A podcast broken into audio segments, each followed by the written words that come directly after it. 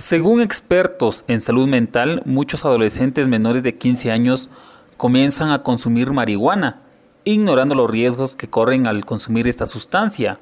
Javier Ramírez de la Oficina de Salud Mental del Área de Salud de San Marcos habló sobre el tema. Como de marihuana pues se crean diferentes tipos de trastornos mentales, ¿verdad? Entre ellos la esquizofrenia. Y recordémonos que también pues a la hora de hacer la acción de fumar marihuana se está inhalando humo y el humo daña las vías respiratorias y por lo tanto pues también se corre el riesgo de desarrollar enfermedades eh, respiratorias y también diferentes tipos de cáncer.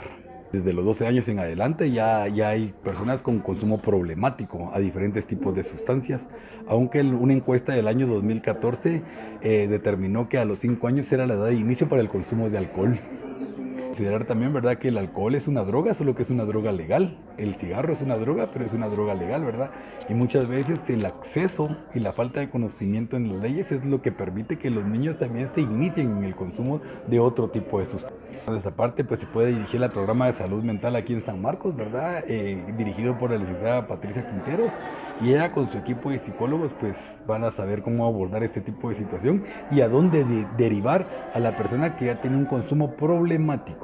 Porque también hay que entender, ¿verdad?, que está el consumo experimental, el uso de la sustancia, el abuso de la sustancia, hasta llegar a la dependencia o adicción.